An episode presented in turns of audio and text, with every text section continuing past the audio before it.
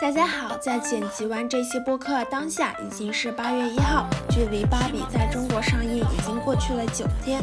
今天它的票房还没有冲破两亿，与前段时间狂卷几十亿的某部电影相比，它得到的票房收入实在配不上它的质量。如果你还没有看过《芭比》，去买张票看一看吧，相信它会带来这个夏天你能在影院享受到的最大快乐。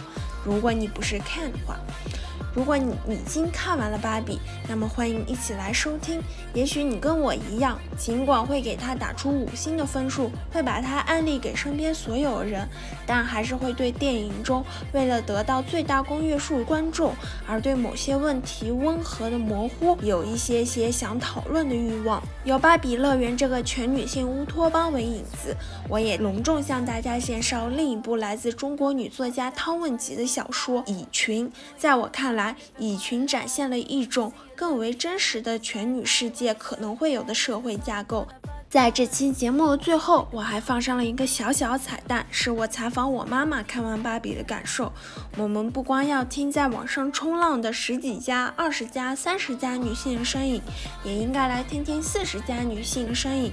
对了，本期节目我们也会抽出一位幸运听众，送出《蚁群》这本小说。为什么是一位呢？因为我们还是自费送礼物，所以，嗯，好的，别的不多说，Let's Barbie。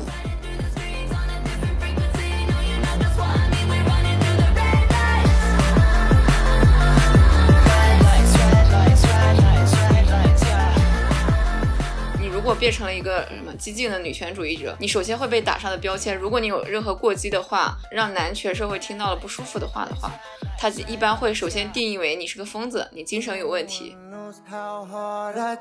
人类已经进化到这个地步了，为什么我们还在用几千年前的政治制度在玩游戏？我们的启蒙运动失败了之后，我们的社会里面有很残存的未被理性化的过程，我们甚至没有打好这种被理性化的基础。创作是我们作为人类最能接近神灵的时刻。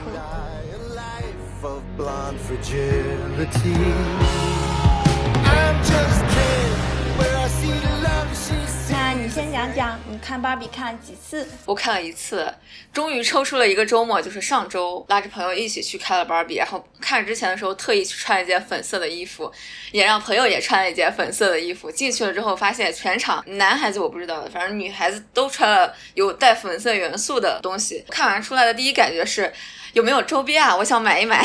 那五颗星，你给芭比打几颗星？我在豆瓣上的写了一小小的评语，是因为我被剧透，就是整个全网都在给我剧透，全网都在调高我的期待，导致我进去看的时候其实稍微有点落差，所以我给它四分到四点五分。扣去的零点五和一分，并不在于它电影做的怎么样，而在于我的心理落差上的这个点。它首先肯定是一个非常新的电影，很早之前的电影是它在维护电影的那个世界，电影它本身有一个封闭的空间，这个。封闭的空间和观众之间隔着一道很厚的荧幕，但是 Barbie 好像在我观影的过程里面的时候，他在不断的伸出手来说：“哎，你参与进来的这个感觉。”然后我在看《瞬息全宇宙》，其实也有这个感觉。他在打破第四面墙，在电影院里面大概笑了有二次，就是一直在那哈哈大笑，因为那满场里面可能有百分之八十的都是女生，大家的笑点又很同频。然后整个观影氛围非常欢乐。看完了之后，大家还在前后那儿讨论说这个东西啊，这个男的很像谁谁谁。那现在换你采访我吧。好的，你看了几遍？我看了两遍。第一遍是自己一个人刷的，然后当时北京在下暴雨，所以我迟到了十二分钟，我把片头错过了。进去的时候就是怪人芭比拿着两双鞋让他选择。然后，所以我昨天特意拉着我妈，然后去重刷了一遍，就是为了把开头补上。你看的第一遍的感受是什么？两遍有啥区别？我其实是带着强烈逆反心去看芭比的，因为它的宣传，我不得不说，芭比的宣发真的值得加工资。大概是在四月还是五月的时候。我当时在伦敦时候，芭比的宣发就已经铺天盖地了。伦敦有一个卖那种廉价衣服，就像优衣库一样的牌子叫 Primark，它就是出了很多芭比的衣服。然后我个人是就像片中那个愤怒的 Sasha 一样，我非常讨厌芭比营造出的完美女性身体的形象。而且 Primark 出的芭比就是很像那种 BM 风，这种很短很窄的上衣，然后我就很逆反，我说什么东西？看完第一遍，就是我整个就觉得哇，还要什么？还要什么自行车？就是像你一样，就是画面也足够有吸引力，笑点安排也很得当，你会整个人沉浸在那个里面，像坐过山车一样被他带着走。走出来以后，我才想到了一些点，就是可能让我会有疑惑的点，比如说为什么芭比世界的芭比们在经历过全女社会后，那么容易被父权制洗脑？然后再比如说，明明说好了是各种职业的芭比，但是你发现除了那个怀孕的和一个胖芭比以外，其他各种职业的芭比其实还是蛮完美的身材。然后我就会觉得啃后续的戏份实在是太多了，然后我就会觉得这么多的戏份加上这种喜剧人的效果，就会让你对。Can 没有厌恶之心，会觉得你是不是在潜移默化的，就是削弱这个攻击性或者说批判性，你还是把它包了一层糖衣给我看。然后，但是呢，它好就好在。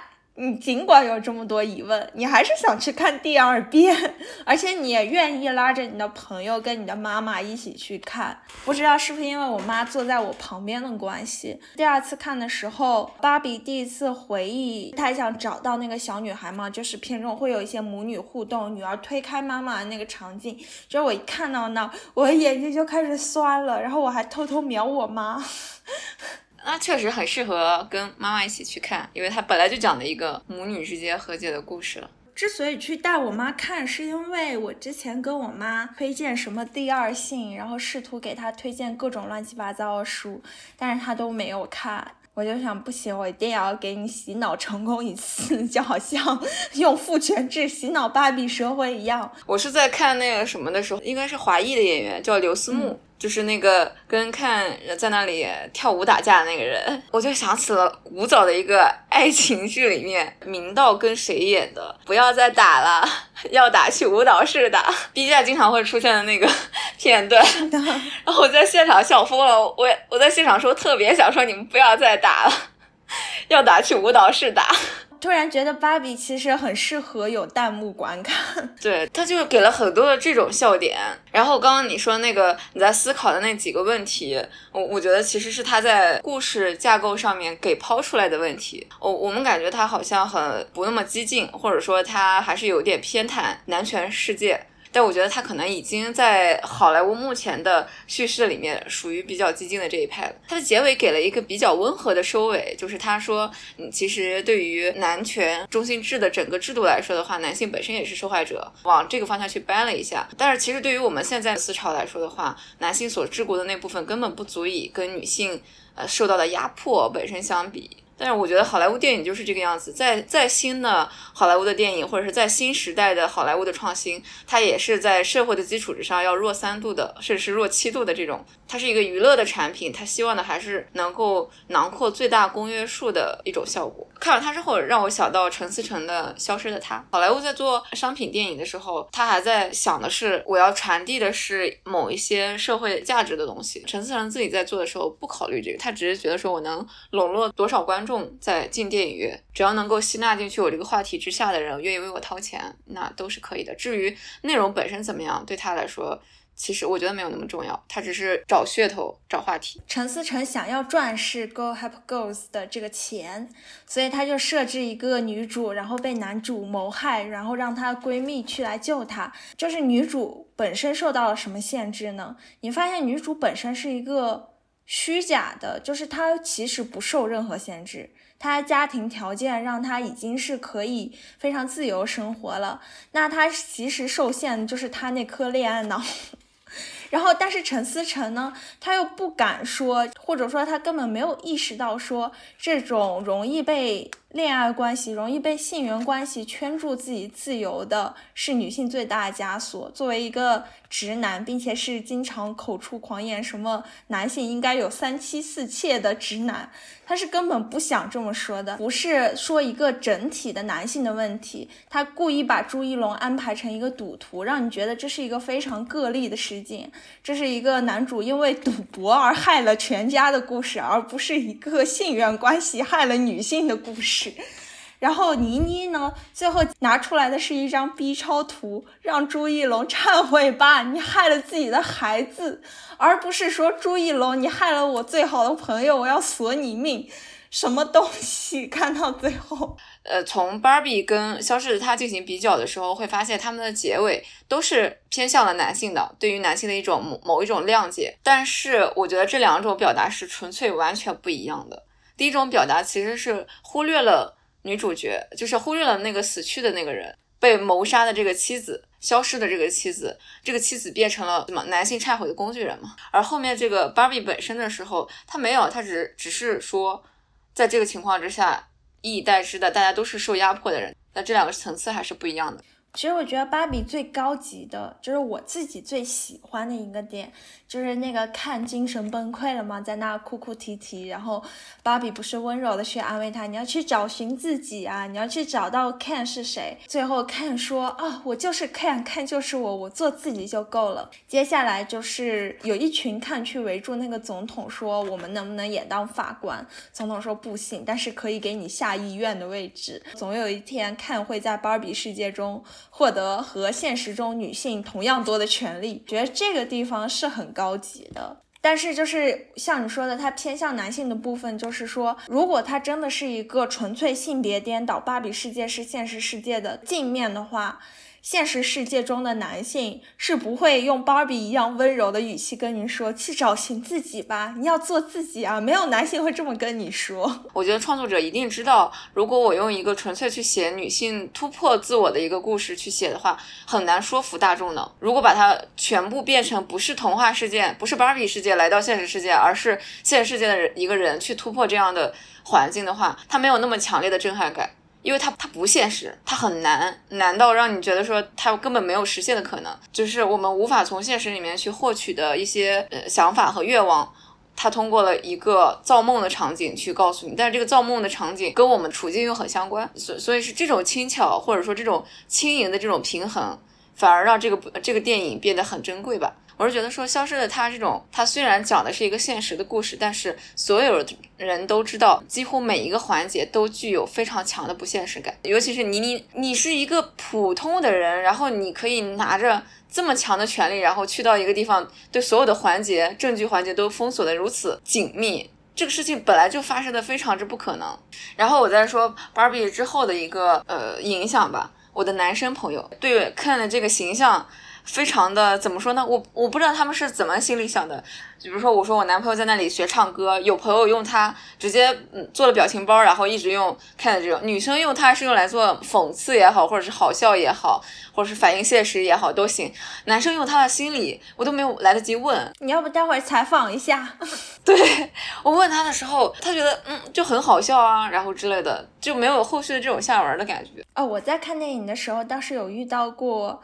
大家笑，然后有一个男生在旁边叹气，应该就是在妈妈说她最长段那篇台词的时候，就是你不可能做一个好女人，怎样怎样怎样的时候，有个男生在旁边叹很大声的气，但是我也不确定这种叹气是说我共情的叹气，还是说。不耐烦的叹气，就是这个咱也不好说。嗯，男生如果对这个电影有比较强的反叛心理，或者说就觉得胡扯无稽之谈，这种可能也算是一种态度。我有的时候觉得，可能很多男生就会觉得说，哦，这不就是用来对取悦女性的片子吗？这就是个电影，这不就是假的吗？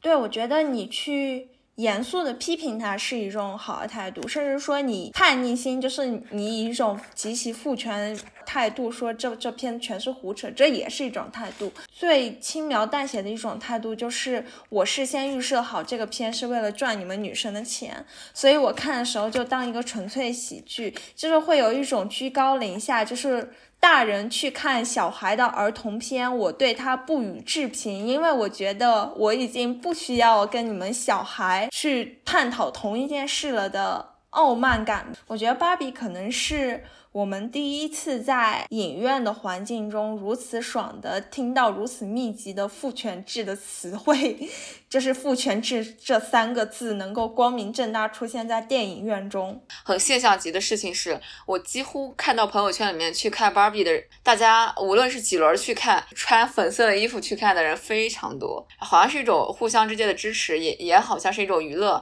然后支持和娱乐融为了一体。我觉得让这个观影本身变成了一种怎么说？很享受的事情，我觉得这个还蛮好的。这种氛围，我们已经很久没有这种很轻松的啊看个电影的氛围了。其实，让我最喜欢的就是它能营造出一种全民或者说全体女孩去观影的这样一个氛围吧。在之前是很少见，但是对于粉色本身，我还是抱有一定的保留意见。很多人说，就是芭比让我在假装讨厌粉色之后，又重新爱上了粉色吗？可能是因为我对芭比世界本身就充满怀疑。芭比最让我难受的点，就是它其中展现的芭比世界真的是非常塑料。我知道它是童话世界，它当然是失真的，但是我会想到说，你为什么在构建一个全女性的乌托邦的时候？这个乌托邦充满了一种幼稚感，比如说汽车没有引擎。比如说国会什么的，看起来都像一场游戏。比如说大家真的就是每天晚上姐妹淘，全是女性的世界，难道就这样就可以了吗？全是女性的世界，大家就真的是每天 peace and love 了吗？全是女性的世界里，大家就没有看起来更世俗的事情，比如说谈生意、打工，然后这样那样吗？当一个事情变得过分梦幻的时候，我会觉得它有一种。不认真的感觉在里面，嗯，这就是我为什么想说把蚁群跟他放在一起。聊这个部分就是这个电影很厉害的一个点，你感受到的这个部分在电影里面做了解答，你没有发现吗？因为生产 Barbie 这个 IP 的公司里面做 Barbie 这个项目，所有的人都是男的，没有一个女的，因为它是男性幻想出来、制造出来给女性做幻觉的一个项目，它是男性想象出来的女性之间的互动，男权本身制造了一个虚幻的女权世界，在这个虚幻的女女权世界里面，这些女性真正开始了自己的女权成长。这个跟就是有一个富豪，然后娶了一个娇妻，把这个娇妻养在家里面，他可以做一些过家家式的人生，做一些看起来厉害或者说一一锤定音的一些决策，但其实这个决策是掌控在男性所营造出来的梦幻里面的。所以就是男性想象出的女性中，他们可以有职业，他们可以有事业，但是他们没有野心，没有手腕，或者说甚至说没有我们世俗意义上的一些贬义词的。形容，比如说精明算计，他会营造出一种虚无的好人，就是不存在的好人的形象。但是如果这样说的话，那最后其实只有经典芭比一个人来到了现实世界。那芭比乐园中剩下的芭比。他们还是会继续生活在这个幻梦中吗？我们很难在这个电影里面去知道，说到底是芭比制造者希望女性变成这个样子，还是他们借由芭比的这个形象来教育整个市场上的女性，你们要往这个方向去靠拢。我觉得这个事情很难去讲。然后第二个部分是，它因为它是个电影。我们没有办法去很强的细节，或者说很有纹理的去知道整个芭比乐园的人到底受到了怎么样的影响和冲击，就是关于出逃了这件事情里面。我是觉得说，如果他要出第二部的时候，会发现大家对于这个东西也是一种过家家，就是我挣扎到了这个地步，发现女性主义本身也是一种过家家的时候怎么办？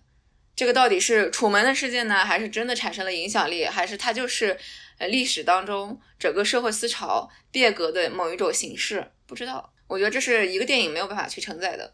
我觉得你刚才的话给了我一个解答，因为之前我还有另一个问题，就是关于美泰公司的那个 CEO 的问题。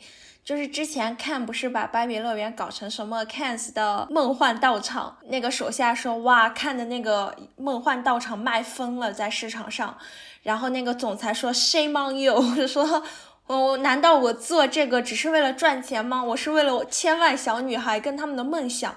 当时其实我很不解，就是在最后。他说要设计普通芭比，CEO 第一反应是 shit idea，但是说一说可以赚钱，他就又来劲了。如果他真的是一个唯利是图的资本家的话，那他前面又为什么说我不去直接卖看就好了？我为什么呢还要再去维护小女孩的梦想呢？但是当你说到说，呃，制造芭比可能是为了教育现实生活中的女性的时候，我突然就明白了，因为如果你做看的话。教育男性不是他们的目的，他们不想教育男性，他们希望男性不被教育，所以他们就不做 Ken，他们坚持做 Barbie，因为只有一直有 Barbie，他们才能一直把他们的观念通过 Barbie 输送给其他的小女孩。嗯，这个其实是我在我们聊天之前的时候，我刚好在考虑的一个问题。我很讨厌市场上的一种调研，或者是创投领域的一种调性。他说，整个市场上大部分消费的，或者说百分之九十活跃性消费的是女性。我当然觉得说这个可能是数据支持，它是对的。嗯，它会给女性灌输了一个你很爱购物这件事情，然后整个市场就会形成一种循环。女因为女生很爱购物，所以我要给更多的女生制造可以购物的场景，然后你们女生就开始在那里购物。购物完了之后，我的整个循环就是果然女性很爱购物。这就是我们之前很早说的，到底是别人给女性种了一个观念，说你很爱购物。所以女性产生了购物的这个习惯呢，还是作为女生的某一个本人本身就是很喜欢去购物的，最后变成了一种传统，呃，甚至变成了某一种呃性别基因的延续。那个芭比制造者嘛，说他在铺排整个理念的时候，他打的幌子是为了所有小女孩的这个梦想。但是所有的小女孩都喜欢粉色吗？不是的，粉色是被教育出来的。女生永永远大概率只能拿到一个粉色的玩具，男孩会拿到一个蓝色的什么汽车，都会最后对粉色会有一个很强的叛逆感。但是最后还会落到说，啊，我看了芭比之后，我发现我又重新爱上了粉色。还有一个很吊诡的事情，就是当资本市场在鼓吹女性去更多消费的时候，他们又很少的去真正的把女性当他们的精神股东去去尊重，他们反而会去说。以一个男性口吻说，你要给你的女朋友买这个，你要给你的女朋友买这个口红，你要去给她买这个香水，或者说你要涂这个口红，这样就能斩男色，或者是斩男战袍。就像我们之前说的影视业一样嘛，就是之前也有很多数据说，你看这些影视剧，大部分都是女性，然后女性贡献电影票房，哪怕是像呃，比如说蝙蝠侠、复仇者联盟这样看起来是迎合男性口吻的电影，其实六成以上还是女性会去。买票，就之前不是《灌篮高手》也是吗？很多场其实都是女性的粉丝去包场看。女性即使贡献了如此多的消费额，生产者依然没有顾虑 主体消费群体的喜好，他们还是会在影视剧中加入很多厌女的情节、厌女的口癖。而且我看完芭比以后，我真的就在想。就是不要看完芭比以后，大家就真的又兴起一轮给小女孩买芭比娃娃的风潮吧，就不要吧。虽然我也承认，真诚的承认，我小时候也非常喜欢玩芭比。但是我现在开始反思，我个人认为我动手能力差和空间想象力有一点点转的慢，不是我自己的问题，可能是因为小时候我没有多玩那种训练空间想象力的玩具。如果我小时候天天都在玩乐高，然后拼装东西的话，我动手能力一定会更强的。商品制造者或者是产品的设计的人，对于他的购买者、消费者来说，有有一个很强的、非常矛盾的一个点，就是他们既看不起他们，就是从思想上看不起消费者，这个消费者看不懂、听不懂，所以我不需要那么的高级的东西，需要给到更直接的部分。嗯，但是同时他又对于消费者从口袋里面掏出钱去购买它。这个东西有很强的这种欲望，又很高看他们的消费者，说消费者的选择很很精明的，这两种东西有的时候是不冲突的。乔布斯说：“那个不要问你的消费者，不要问你的用户想要什么，你给他们什么，他们就用什么。”但是这样的话，好像就是如果你要做出一个好的东西，你似乎只能寄希望于一个像乔布斯一样，就是像亚当斯密说的那种理性人。一个理性的决策者做出一个有良心的产品，然后供给你使用，那这样的逻辑是不是就很像说你要期待一个有理性的？独裁者，觉得这个可能跳的比较快，因为我想到了蚁群，就蚁群它设定这个小说，它设定在第三次世界大战之后，人类就去构建了新社会嘛。新社会它其实都是每一个是一个很小的城邦，它有点像新加坡，是这种精英主导下的相对独裁的国家，但是人们在这种系统下呢，享有最大程度的福祉。它要比现在所谓的民主国家要享有更好的各种生存条件，好像什么事情都是一样的哦。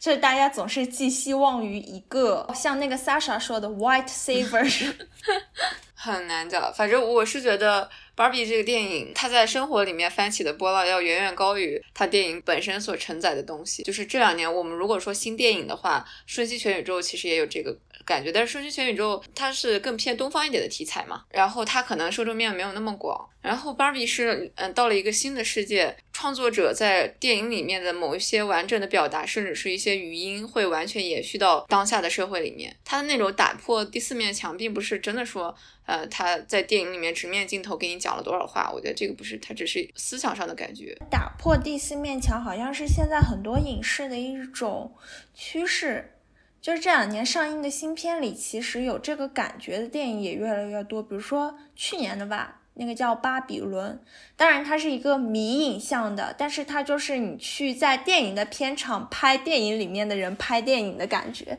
是不是因为我们的交互方式越来越变成更沉浸式的、更互动式的？是的。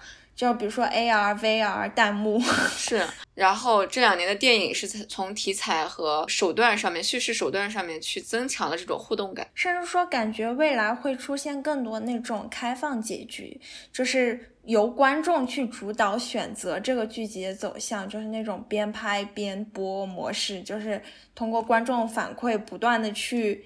改变到它这个故事的故事线，就更像你在做游戏一样。我是觉得 Apple Vision Pro 出来之后，我感觉它应该会带来影像上的很剧烈的革命。内容制造上面可能会稍微落后一点，但应该很快就会补齐。其实芭比里面还有一个角色，我觉得蛮好玩，就是那个怪人芭比。就是怪人芭比，它很特别，就是它其实已经冲破了芭比的很多束缚，比如说她的外貌不再需要那么精致，她整个人可以更张扬，而且她好像是芭比世界里的一个仙女教母一样，就是她好像知道更多的事情，她对真实世界也有认知。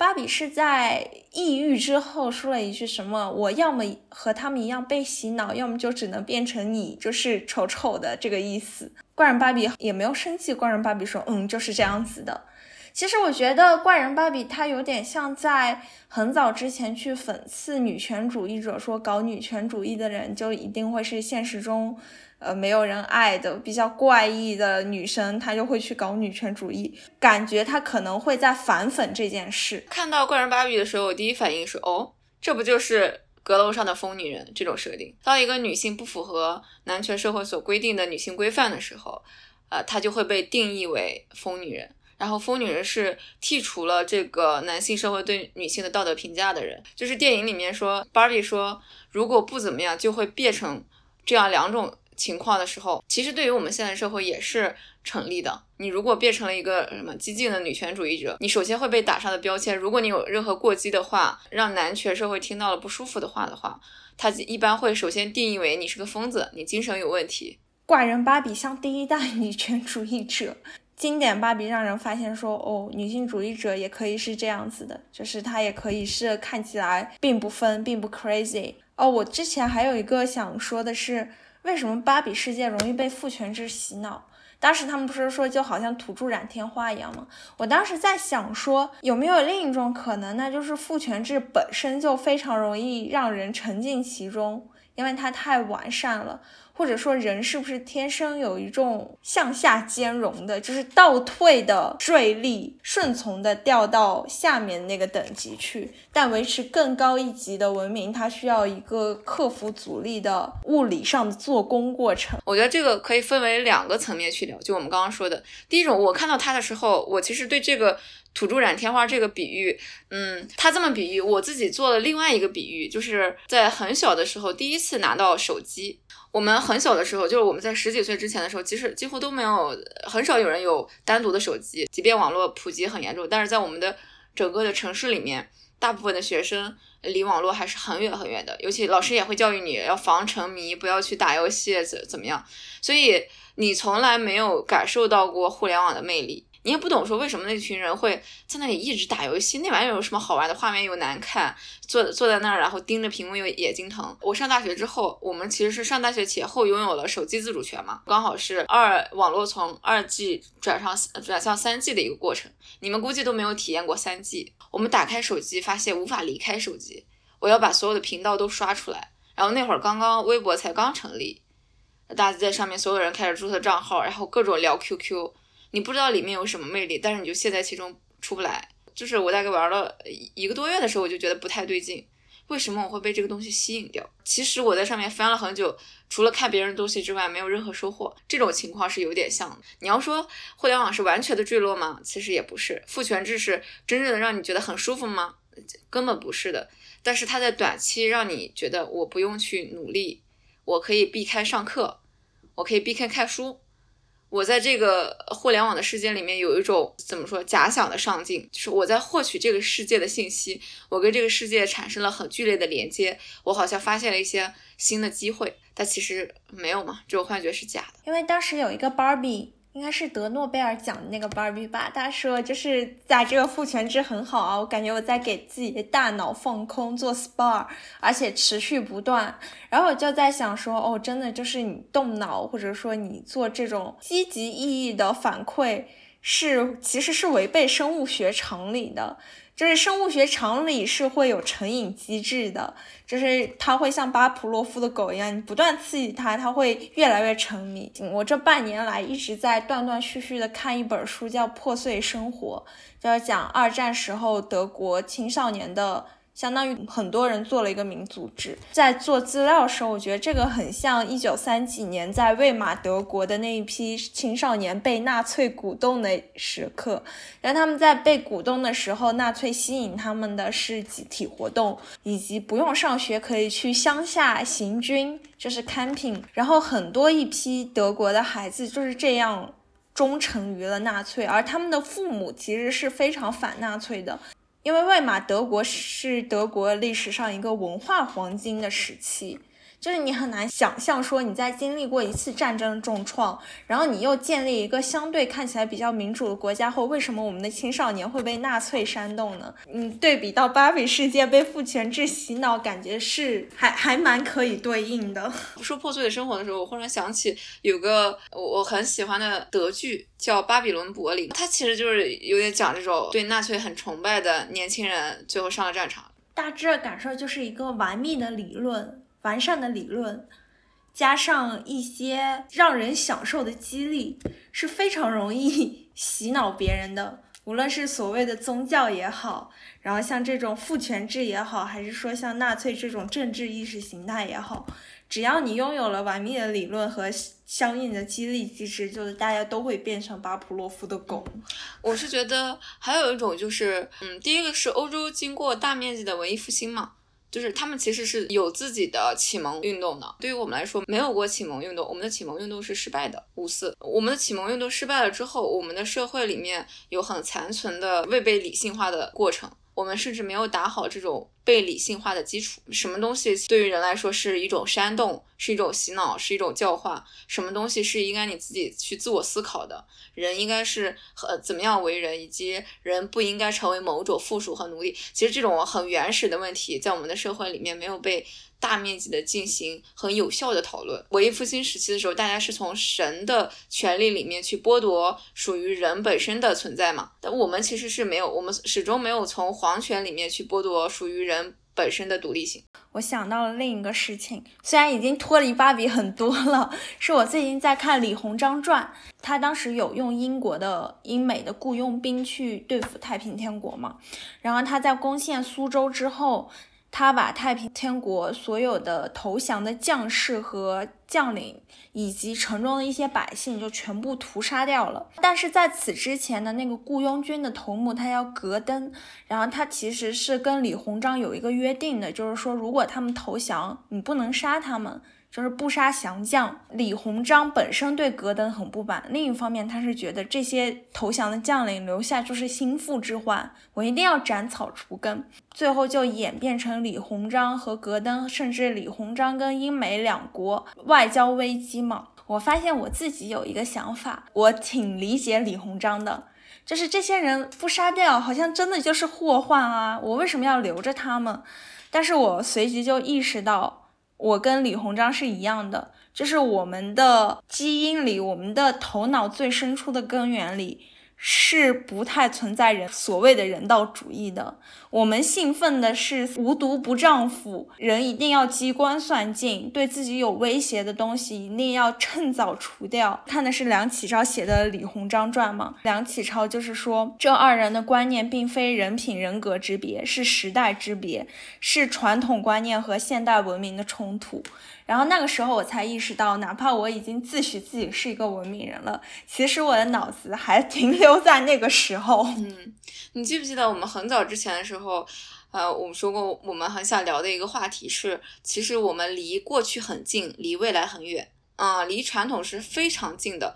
其实我们离现代还是很遥远。我们指的这个现代是现代的思想社会的整个教育，会把现代和传统变成了一种民族性的争论。现代或者是普世这一套是一种西方价值，它会变成一种东西方价值之争。首先，我自己是对这一套是保留意见的。第二，我是觉得说我们思想没有进入到现代，根本原因是我们没有经过启蒙。就是我们说出来“启蒙”这两个字儿是什么，我们都不知道。我们这么多年一直在。对这个东西进行补课，无论是前面的，比如说改革开放，呃，所兴起的一波又一波的浪潮，互联网时代带来的新的东西，到现在的 Me Too，呃，所刮起来的呃这些风之类的，它是在弥补启蒙缺失这个部分。当技术在发展，整个全球在流动的时候，人很难站在自己很固有的立场上去思考问题。人会想一个问题是为什么你可以这样，而我不可以这样？他开始思考这种平等性和差异性的时候。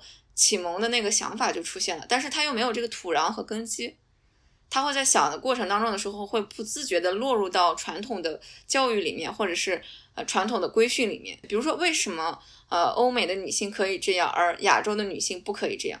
然后我们最后落回到脚点，就是啊，这是亚洲人的通病。他会给自己一个很安全的解答。Me Too 的浪潮它是相对比较激烈，同时它看起来只是一种性别上的争议嘛，它给了一种。契机和缺口，让大家去进行自我启蒙和自我教育。自我启蒙和自我教育的过程当中的时候，它就会出现很很多的强的偏差。不同的人对于女性主义的呃认知不同，女性主义之间进行打架，女性主义和男权社会之间的冲突，被定义为极端的女权还是男权的问题。呃，这种混乱的东西全都在同一时间迸发出来。芭比还有一个争议点就是最后说要做普通芭比的时候，说它可以。什么人都不是，只需要一件漂亮上衣，就是 beautiful top，它可以就可以自得其乐过一天。你为什么最后落点又到了服美意上面？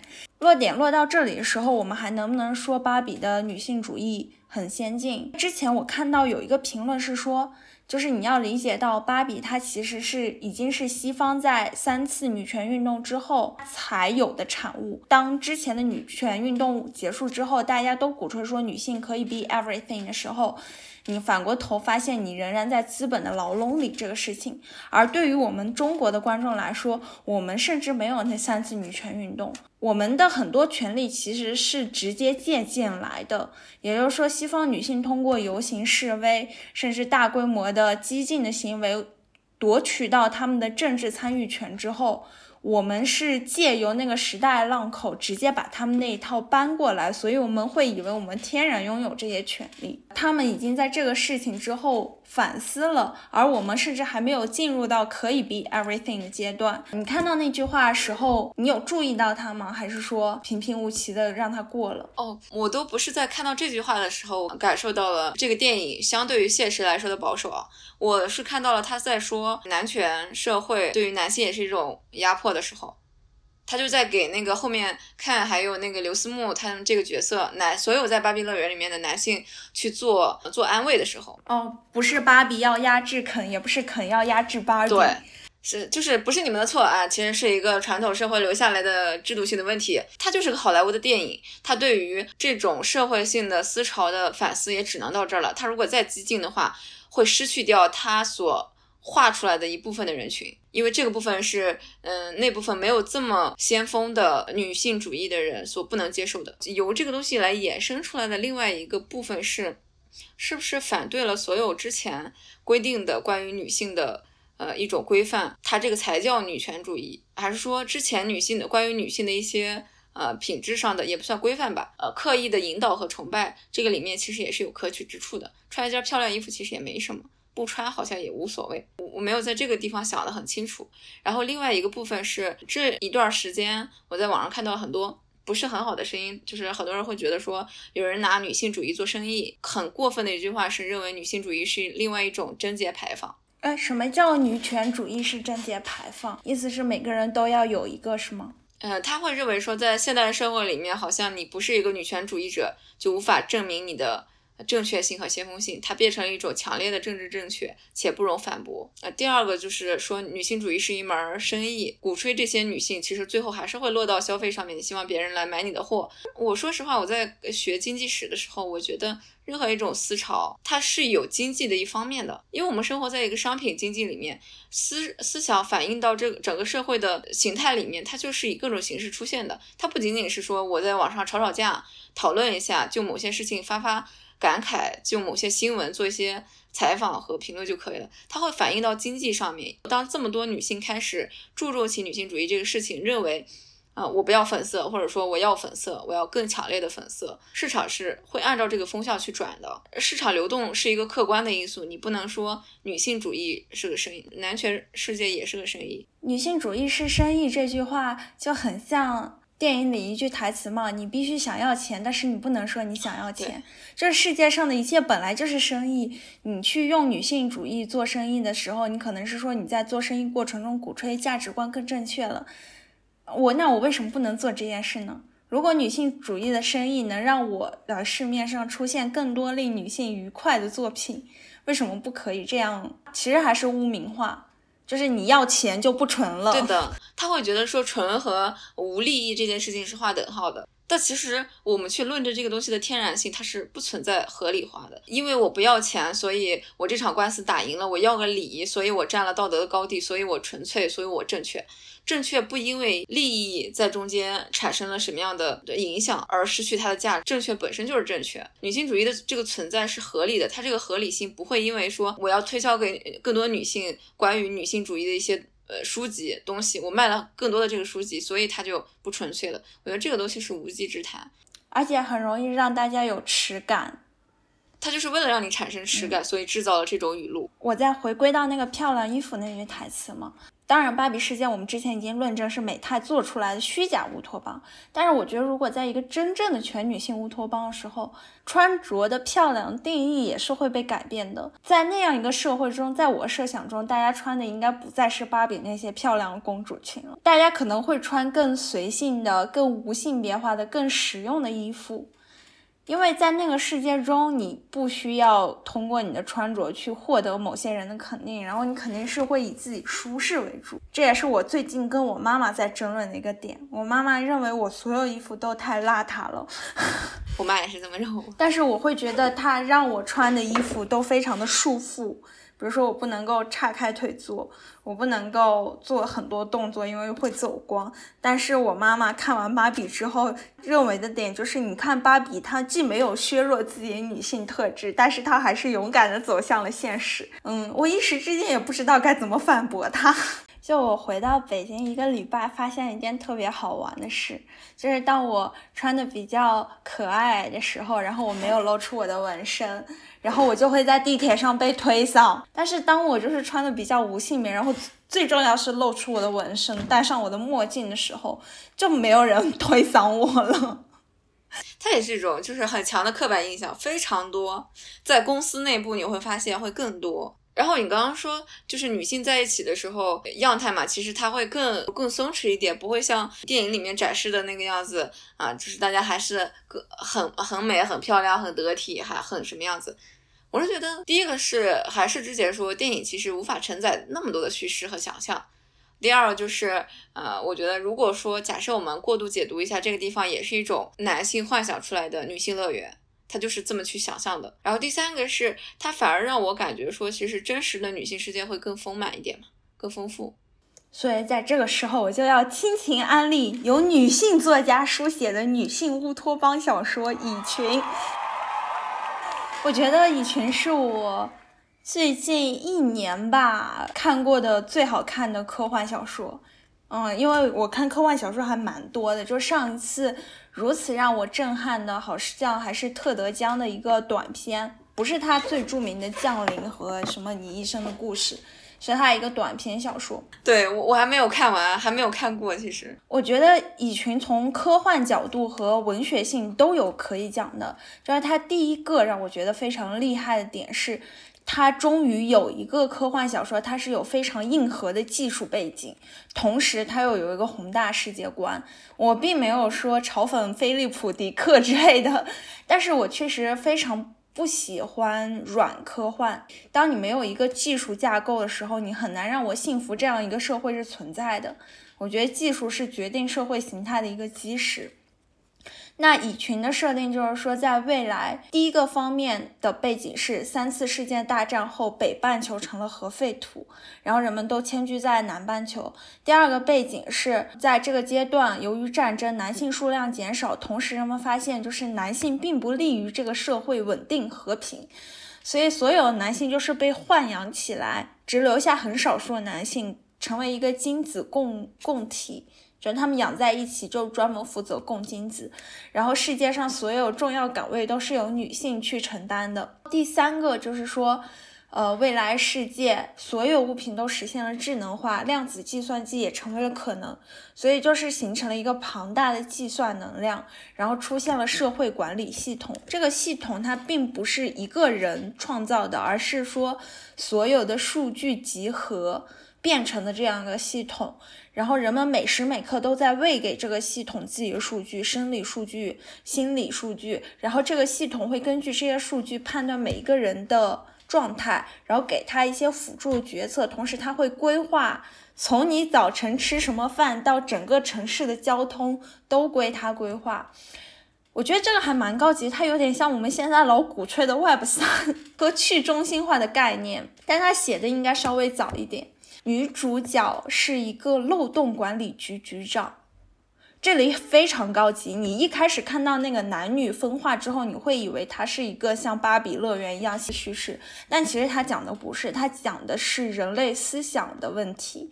就是说什么叫漏洞管理局？就是说总有一些人他想逃脱系统的监控，然后或者说他想喂给系统假数据，这些东西就叫做虫 bug。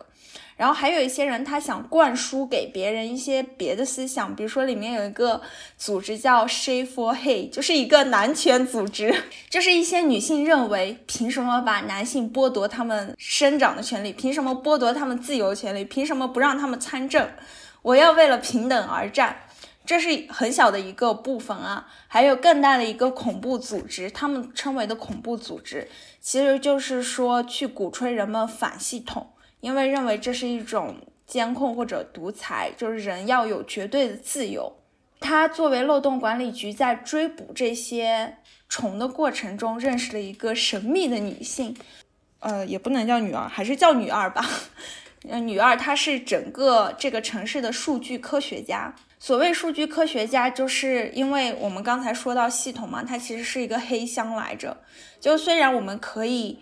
输入东西再得出东西，但是中间究竟系统是如何完成它逻辑闭环的？是计算机黑箱，它就是要去解读这个黑箱。在这个过程中呢，他会发现这个女二非常的叛逆啊。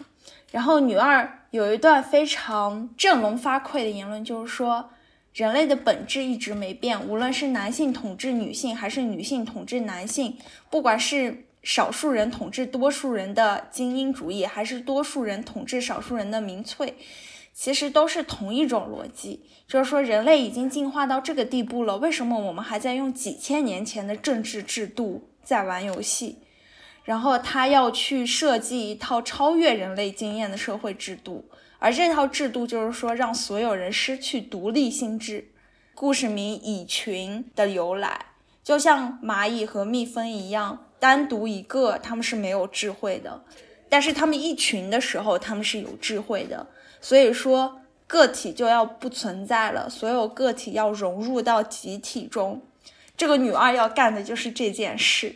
整个过程中有巨大的对于人类政治制度、对于经济基础、对于自由到底存不存在。对于个体到底有没有必要独立，还有一小部分是对于说这个男性有没有必要 存在的讨论。你会发现，当女性作家写这种故事的时候，女性会回归到一种原始的人类的状态，你不太会意识到她是女性还是男性，她就是一个单纯的人。他拥有人的情欲，拥有人的自私，拥有人的算计，也拥有人的野心，也拥有人的温情的一面。我觉得蚁群它描述的是更近现实的。如果真的存在女性乌托邦，那个乌托邦里的社会不会和我们的社会有很大的区别，就是说也不会变成每天姐妹相亲相爱，还是会存在巨大的各种恐怖活动。各种需要处理的危机，只是说女性终于可以变成人了。这时候我想到使女的故事和西部事件。西部事件里面也有一个很庞大的关于机器人的管理系统，然后机器人的管理系统之外，还有一个对人的管理系统。使女的故事里面是交谈了说女性在一个社会整整体落寞的情况之下，女性不断减少之后，变成女性变成了一个子宫库的过程。再就是他说人其实在任何时代就都是一样的哦，我很认可和理解，在我们生活和生长的这个地方，呃，所有所有的的事情其实都是一样的。呃，经常会有一样的开头，一样的结尾。所有人的生命一生都是在某个循环里面不停的度过。一个很好的点是，它本质是反人类中心主义的。有的科幻，嗯，对不起，沙丘吧，我也不能说它不好，但是我就会觉得，为什么外星人还在遵循人类这一套规则？或者说，《三体》前两部。《三体》前两部其实是建立在一个黑暗森林法则上，嗯，那黑暗森林法则其实是一个极度人类、极度三国的计谋，就是互相威慑的关系。反而只有第三本我是喜欢的，因为它你会发现到那个时候宇宙根本不在乎你，宇宙 care 你吗？宇宙不遵循你的逻辑，因为宇宙根本就看不见你。汤问吉的这本小说也是一样的，它让你看到就是说你们人类还在拼命想说，我作为。独立的人怎么构建出一个好的社会？那可能未来社会中就根本就不存在个体啊，就根本就没有个体这一说。它其实挑战的是，虽然我们刚才说没有启蒙运动，但它其实挑战的是启蒙运动确立的以人为本，或者说我们是独立个体的这一个观念。就我们刚刚说人类，嗯，人类中心主义这个事情，我真的是我在游戏圈里面看到了好多都是这个样子。啊，当然，我觉得这个跟我们就是你要去做一个商品，然后你要符合大多数人对于呃，我们如果是地球人的话，那肯定是以我为主这个思维是有关的哈。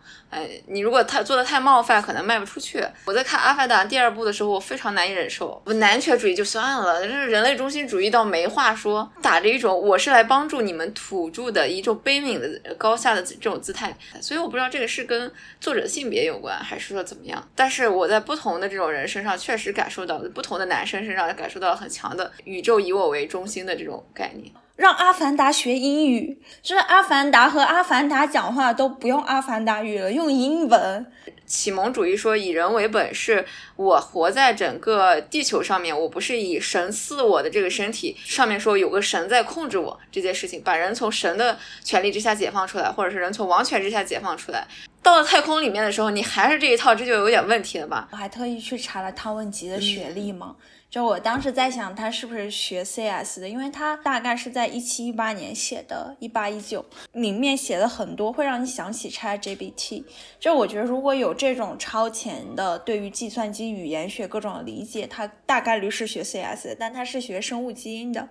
所以我真的是希望更多的女作者学这种方面，然后去创作。你会在。科学中感受到读人文没那么理解深刻的哲理性，而且蚁群我还有一个特别喜欢的点是什么？就是他们最开始就是来自于一个宿舍六个女生的闲聊，他就很反芭比乐园，他就男人想象的女性宿舍夜聊就是聊八卦、聊美妆、聊。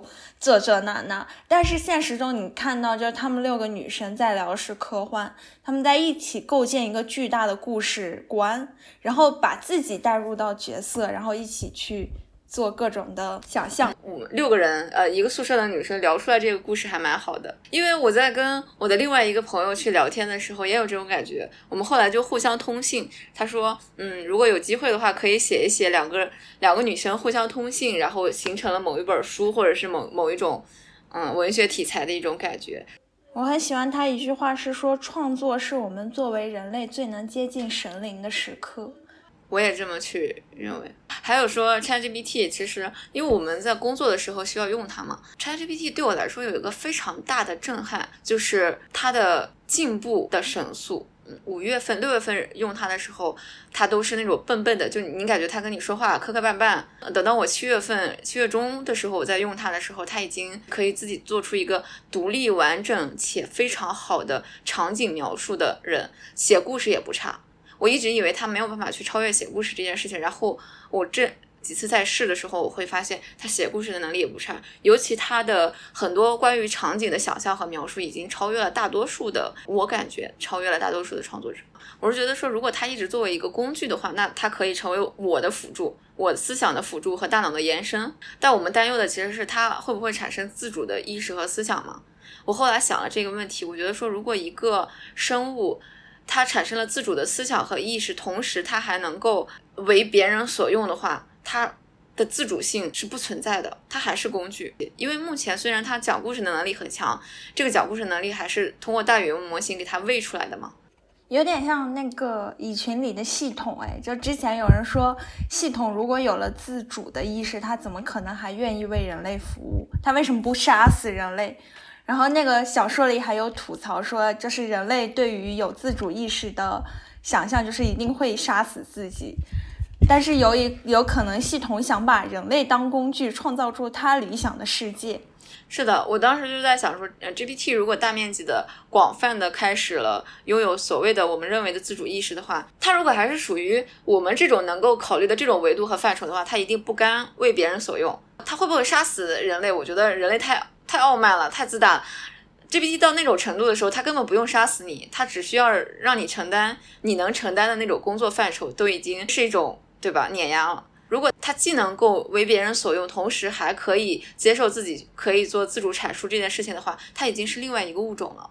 它是人类，嗯，人类所研发出来的新的一种物种想象。那我觉得这个事情它就是未来，你谁也无法阻挡，就变成这个样子。想起之前那个段子，什么人类研究 AI 本来是想让他们扫地、拖地、做家务，人类做音乐、文学、绘画。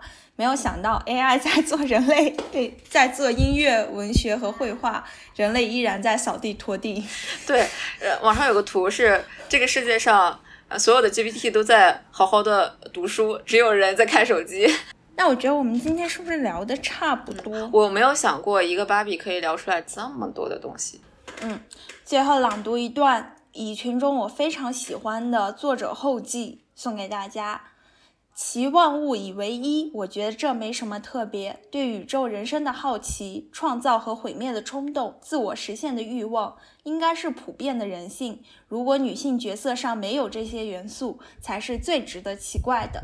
那么，我希望从芭比开始，从蚁群开始，我们每年都能吃到这么好吃的纯女性主义故事、女角色为主的电影。再也不要看女角色在男权电影里像花边了，希望编剧们都赶紧搞起来。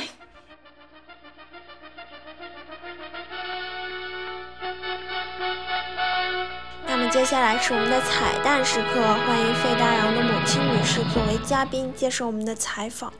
现在开始做第八套广播体操。采访一下这位女士，昨天看完《芭比》，你的心情怎么样？你觉得它是一个怎么样的电影？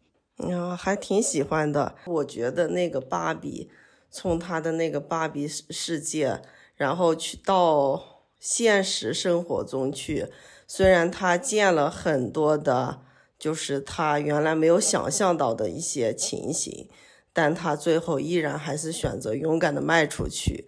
去挑战自己，而且也没有带着一种就是怎么说有色眼镜还是仇视，他还还是以一种积极的心态去面对自己未来的人生，挺好的。看完这个电影，你有没有想起我以前玩的芭比娃娃？有啊，但是以前玩芭比娃娃的时候，只是单纯的觉得它是一个玩偶。那你现在看完这个芭比电影，再看那个芭比娃娃，你有什么感想？每个玩具也好，还是人也好，就是你要想让它成为什么样，赋予一个什么样的角角色，就得自己去努力争取。那你觉得芭比她是想成为一个怎样的人呢？觉得她告别是怎么一个旧世界呢？她从一个怎么说，算是虚拟、虚拟的一个世界中吧，迈出来。她就是尽管看到现实的生活中，哎，不是像他们原来想象的啊，女性可以做这个，女性可以做那个，现实生活中被歧视、被打压，各种都有。她还是勇敢的选择去。挑战自己，想让自己在这个社会上就发出属于自己的声音吧。那你平时不是老跟我说那个什么歧视哪儿都有？都是免不了的，就是就是到包括现在芭比，我觉得芭比最让人感动的一点就是她看到歧视哪儿都有，她看到就是而且是大多数的，但是她还是勇敢的去面对这一个角色，面对她自己不是这个角色，就说是她并没有因此而觉得女性不好，或者说是我就应该呃把自己的这个女性化的形象减弱一点去。你变得让自己男性一点，让外人看起来你好像那个不那么弱小，不那么呃被定义吧。但是我觉得他还是希望以他本来的这个形象和面目去争取他想要的一切。但是他也确实改变了呀，之前他一直是穿公主裙和高跟鞋，然后等他来到现实世界中，他穿的是职业化的西装跟平底鞋。对呀，尽管是职业化的，但是他并没有把这个。女性的特征特别的弱化，她只不过是赋予她不同的风格，并没有说是我就要呃假扮一个男生呀或者什么样的。你看这个电影的时候，就是你最喜欢的片段是哪儿？我特别喜欢的一个片段就是芭比流泪的那段儿。他流了好多泪，哪一段吗？就是他到他他想要回到他原来的世界，他想要逃避这一切，最后就就就又决定，就说是我要去敏感，去去去面对，实现自己最后那一段流泪的那一块儿。看完芭比，你有什么想对我说的吗？作为一个妈妈，其实不是说是对于你，就觉得对于我们大家吧，就像芭比一样。尽管不管面对面对的是什么，见过的是什么，还是要有一个积极的心态去面对，不要以偏概全，不要就是用一个大多数的印象来把我们的印象刻板化。你打不打算读我推荐给你的第二信？如果下周还有时间的话。那最后一个问题，我的芭比娃娃放到哪儿了？好像在地下室啊。你不是上次让我送人吗？应该是在，他也可能回到芭比世界了。对，应不不会，应该是在，因为他是山寨芭比。不是，如果不在的话，就是给了别的小朋友去玩了，应该还在。好的吧，这期就这样吧，我还要接着干活儿，我要作为一个我妈妈的角色，就是履行我应该的职责。我尽管觉得妈妈每天干活好无聊，但是我很高兴。真的吗？如果对呀，你就不期盼生活就是这样琐碎而温暖，就是在一点，尽管你觉得有时候很累，但这是被人打扰的一种幸福。你的意思就是我在打扰你？对呀，但是如果没人打扰的话，你一个人过得有啥意思？那也确实。啊，谢谢谢谢这位母亲女士给我的节目提供素材。那么这期节目就到这里啦！如果你喜欢，欢迎点赞、收藏、订阅。如果你也在写作或者对各种各样书籍、电影充满讨论的欲望，也欢迎和我们联系，作为嘉宾来做客。请观看 show notes，添加我的微信，我会一一回复。那我们下期再见。